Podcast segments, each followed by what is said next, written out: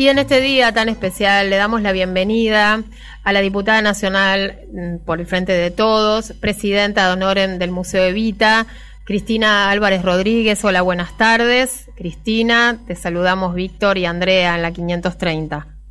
Hola, ¿cómo están? Muy bien, muchas gracias Cristina por esta comunicación.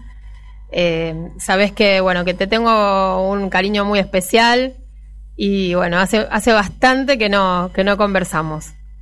La verdad que sí, Andrea, yo también, y bueno, y nos estamos encontrando en este diálogo en un día tan querido y de tanta profundidad para todos nosotros, que es este día de memoria, verdad y justicia y de repudio absoluto a la dictadura genocida que atravesó a nuestra Argentina. Así que estoy muy feliz de estar en, tu programa y con Víctor también. Claro, claro que sí, en esta radio, ¿no? Fundada por las madres. Eh, Cristina, eh, la verdad es que en este día tan especial eh, me, gustaría, me gustaría que nos cuentes cómo fue tu experiencia em, con, bueno, durante los años de la dictadura, siendo, bueno, vos y tu familia, familiares directos de Eva Perón, para, para la audiencia, si hay algún distraído o alguno que no sabe o algún joven. Eh, Cristina es la sobrina nieta de Eva Perón y bueno, tiene mucha historia eh, familiar y política para compartir con nosotros. Entonces, bueno, me gustaría, Cristina, que, nos cuentes cómo fue eh, esa experiencia. Bueno, sí, a través de, mi abuela Blanca Duarte Álvarez Rodríguez, que, es la mamá de mi papá, es que viene el parentesco con Evita, y la verdad que en, nuestra familia hubo una primera dictadura que fue la del 55.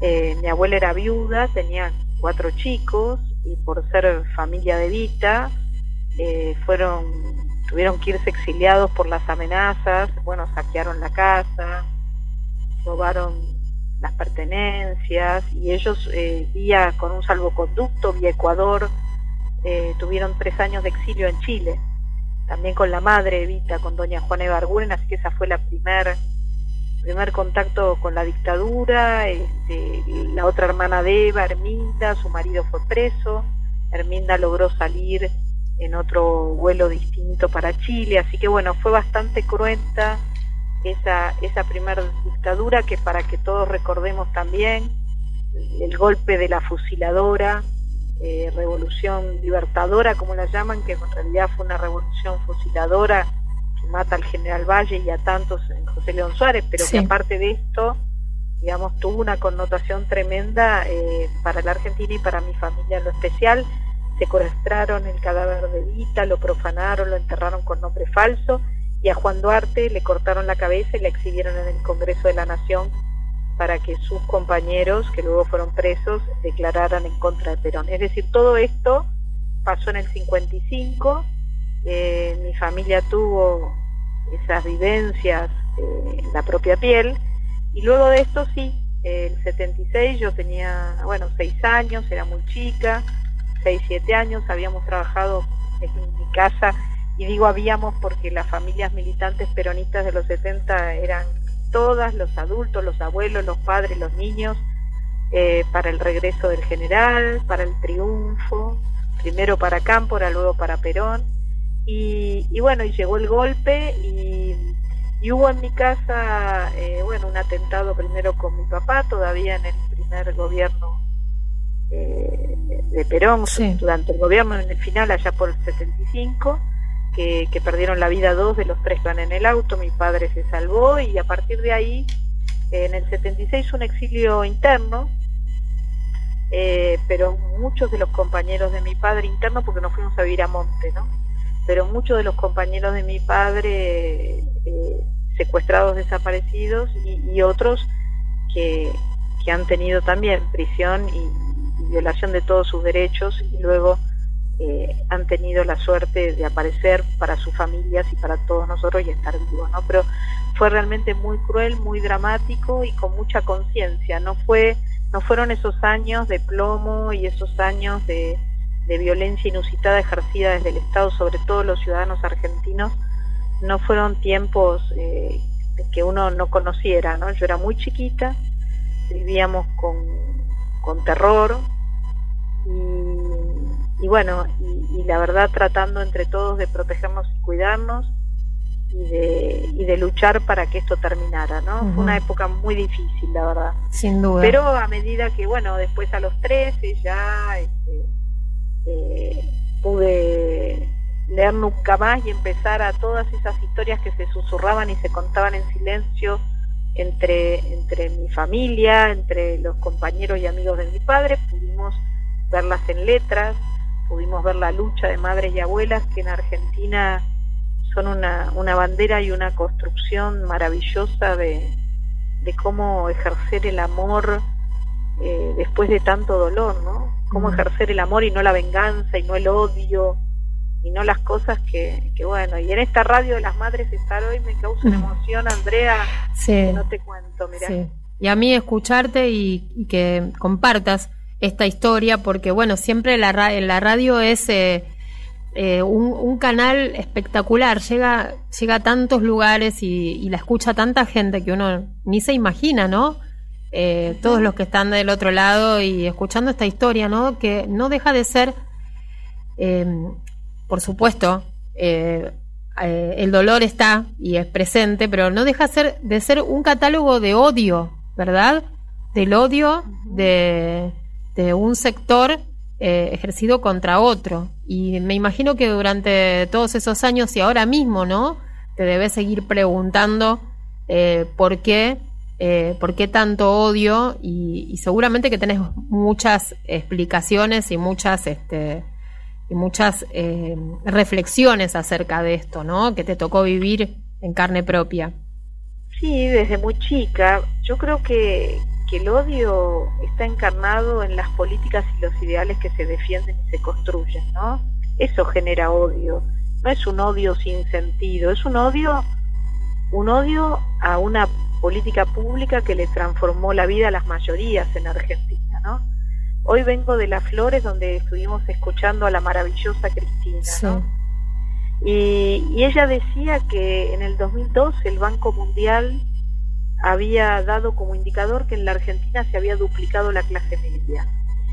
Y, y, esa clase media también tuvo su origen en la Argentina con Perón, en los 50, ¿no? Una clase media que, que es que, el hijo del obrero fuera a la universidad, que la universidad fuera pública y gratuita, que es que las familias pudieran tener horario de trabajo y no fueran esclavos, que tuvieran vacaciones, fines de semana, que tuvieran derechos educativos, laborales, sociales para la tercera edad.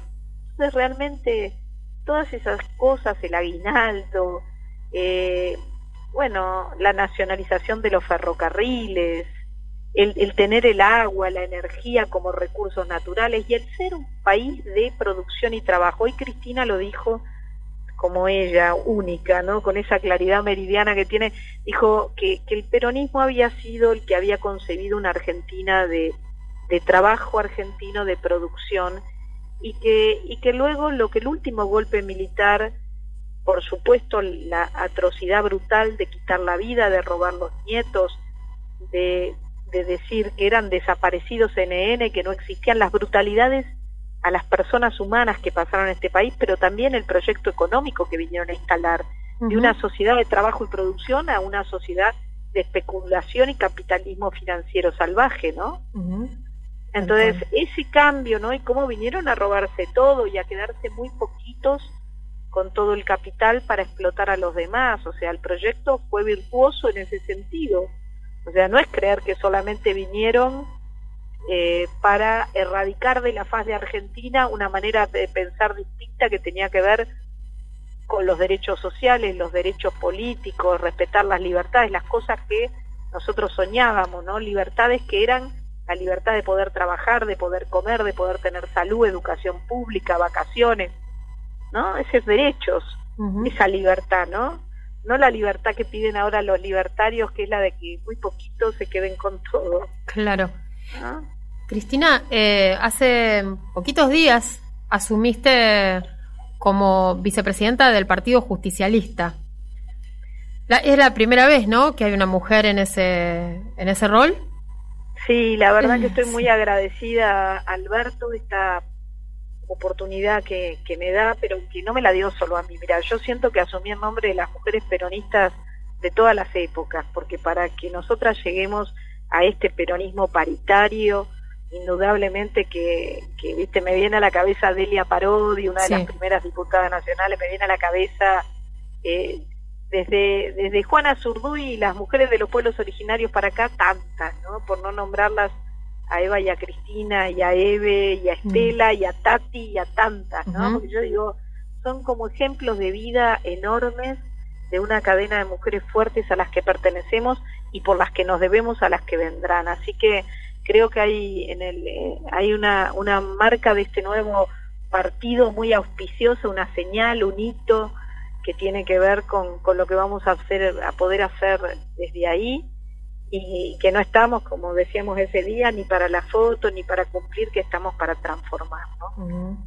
¿Y te parece, Cristina, que, que, está el gobierno en un momento donde de esas, esos objetivos y esa transformación que se está planteando se puede llevar adelante?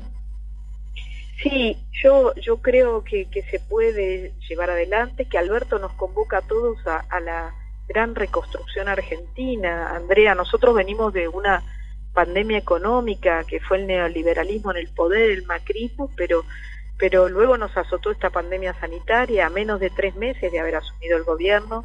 Hoy el mundo está hackeado por este pequeño virus, pero que nos hace un daño tremendo y que todos conocemos en la familia gente que la ha pasado mal con la salud y gente que ha fallecido y, la verdad es que todavía no pasa. El plan de vacunación más grande de la historia está en marcha, las tareas de cuidado entre todos como sociedad también están en marcha, pero eh, uno ve Alemania, uno ve Inglaterra, uno ve Uruguay más cerquita, Brasil, eh, Paraguay y uno se da cuenta de que de que todavía esto no pasó, de que nos falta atravesar eh, un poquito más y que, esta reconstrucción de cuidar el trabajo, pero cuidar la salud eh, y, el bolsillo de los argentinos y la mesa de los argentinos es, es algo que tenemos que, que trabajar entre todos. Hay que hacer un gran esfuerzo, estar más unidos que nunca.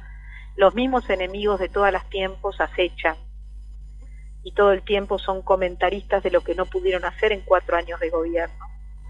Eh, así que nosotros tenemos que tener una enorme responsabilidad y compromiso y el partido es una herramienta de construcción de democracia.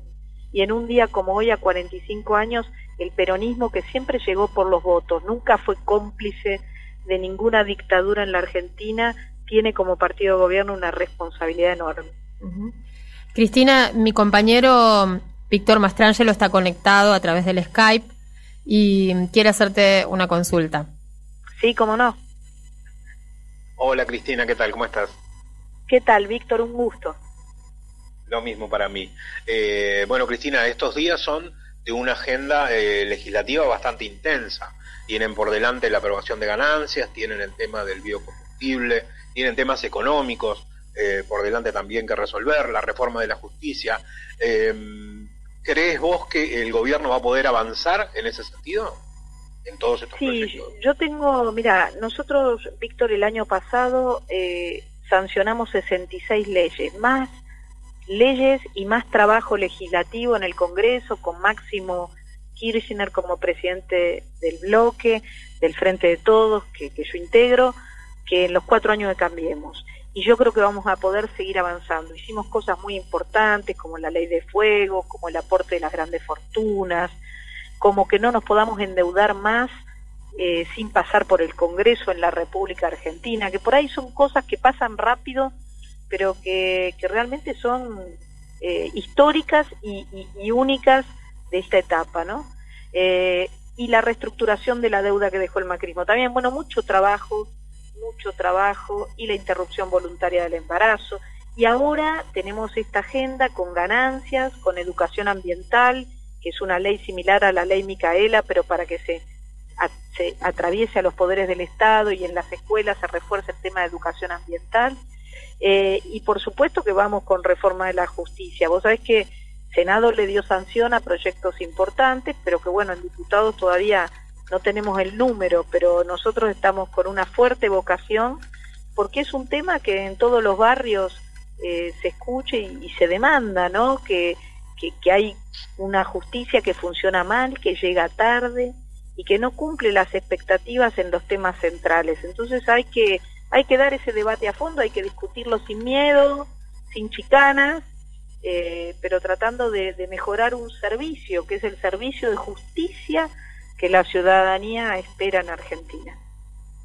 ¿Vos crees que el cambio de ministro, Cristina, del ministro de Justicia, obviamente, le va a dar un nuevo impulso a esto y va a ser posible conseguir los votos, por lo menos eh, Bueno, yo creo, creo que el presidente ha tomado una decisión que ha sido la de poner a Martín Soria al frente de la cartera de justicia. Martín es un, un hombre del peronismo, muy joven, con gran experiencia de gestión, muy comprometido un hombre que, que de manera valiente, mientras fue diputado, ha denunciado los abusos que ha habido en materia de justicia.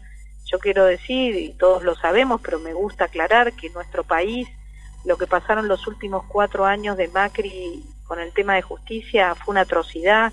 El lawfare no es una palabra en inglés, un cuento chino, ¿no? O sea, es, fue una realidad, la persecución, el armado de causas, los vínculos entre algunos medios de comunicación eh, concentrados, más grandes, y al mismo tiempo la justicia, y al mismo tiempo el poder ejecutivo de Macri, ¿no?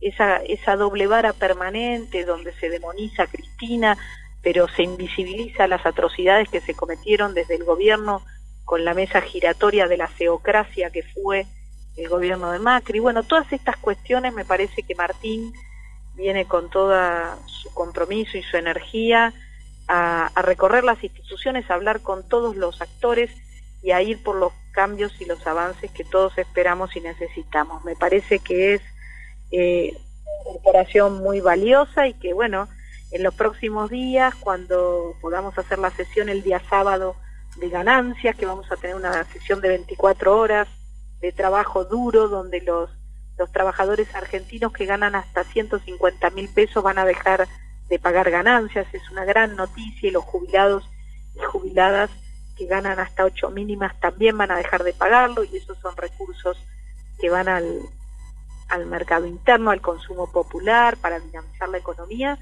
Eh, ahí vamos a poder aceptar en el pleno del recinto la renuncia de Martín y va a poder asumir como, como muchos y todos esperamos. Cristina, eh, recién hablabas con Andrea respecto a la unidad del, Partido Justicialista a nivel nacional, del peronismo, y un acuerdo que se logró, da la sensación con relativa facilidad, más allá del trabajo que costó. Eh, en la provincia de Buenos Aires em, parece que está eh, con alguna dificultad más, si bien se llega finalmente, aparentemente, a un principio de unidad, hay algún lastimado, da la sensación. ¿Vos crees que finalmente esto se va a lograr superar? Mira, eh, la verdad es que a nivel nacional y a nivel provincial, eh, siempre en el peronismo hay vocación de discutir, de, muchos compañeros y compañeras que quieren protagonizar y que quieren presentar listas y así está bien. Eh, hubo en, ambos partidos, en el nacional y en el provincial, discusiones que la Junta Electoral, que es el órgano que permite presentar listas en el partido resolvió. En La Nación vamos con esta lista de Alberto que integro y que, haremos en forma paritaria la transformación del partido nuestro hacia adentro y hacia afuera.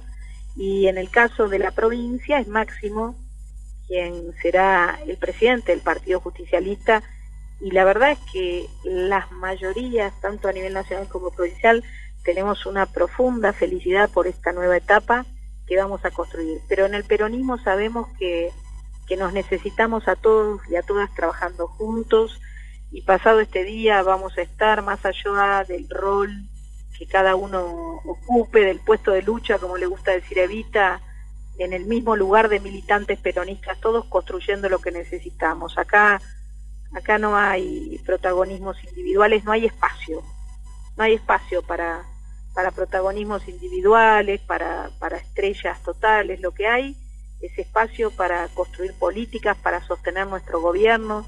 Hay ataques feroces. Mm. Yo, yo quiero decirles, a ver, desde la denuncia de Elisa Carrió Alberto por envenenamiento en más, ¿Qué quieren que les diga? O sea, eh, me parece que eso nos marca una agenda que, que es la de cuidar nuestro gobierno, cuidar las políticas y proponer creativamente todas las soluciones que podamos en un tiempo de incertidumbre como es un tiempo de pandemia.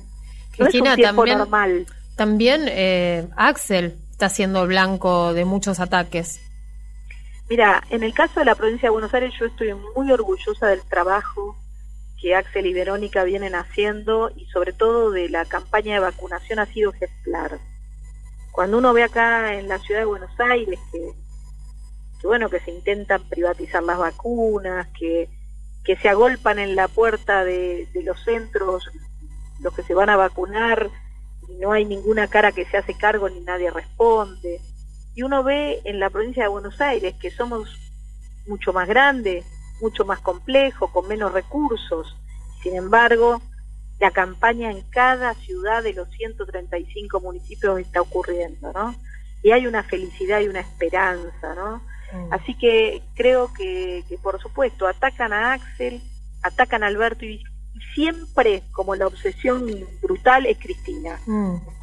¿No? Entonces, como, también la atacan a él, a ver, como atacan a la memoria, atacan al peronismo, atacan siempre a las mismas eh, a las mismas imágenes que son aquellas a las que quieren erradicar de la paz de la tierra. Hay diputados en el Congreso que hasta lo dicen públicamente, ¿no? Que, que, quieren erradicar de la faz de la tierra al peronismo. Bueno, Macri dijo ayer que este va a ser el último gobierno populista y además que va a fracasar. Claro, bueno, él la verdad que, que sigue hablando desde la reposera, desde la cama, de donde le guste, y que se arremangue y que ayuden un poco. Han gobernado hasta hace, hace un año y han dejado el país en llamas, endeudado salvajemente, con un índice de desocupación, con las industrias cerrando. La verdad que ha sido gravísimo lo que pasó. El endeudamiento con el Fondo Monetario Internacional, para que todos entendamos, es similar al de la dictadura, que fue el peor de la historia argentina, o sea, en cuatro años. Entonces, ahora uno los escucha hablar con esa liviandad, con esa superficialidad, con ese snobismo, ¿no? Tan de clase, la verdad. Y, por qué no, como oposición no son valientes, intentan colaborar. Hay que ser muy valiente para atravesar esta pandemia como oficialismo y como oposición. Cristina, eh, muchísimas gracias por, por conversar con nosotros. Esperamos que pronto termine esta, esta pandemia, que, que podamos dar vuelta a la página, que nos vacunen y poder recibirte otra vez acá en el estudio de la 530. Sí, cómo ¿eh? no, cómo no, con, toda, con todas las ganas de volver a visitarlos, a verlos y de tomarnos algunos mates de vuelta Pero bueno, hasta que eso llegue, los abrazo muy fuerte y en este 45 aniversario todo mi amor a Eve y, y por sobre todas las cosas a, a todas las madres, a todas que han sido las que las que siempre nos enseñaron a, a luchar, a luchar y a luchar y a no bajar los brazos nunca. ¿eh? Gracias. Tal cual, gracias Cristina. Abrazo. Gracias.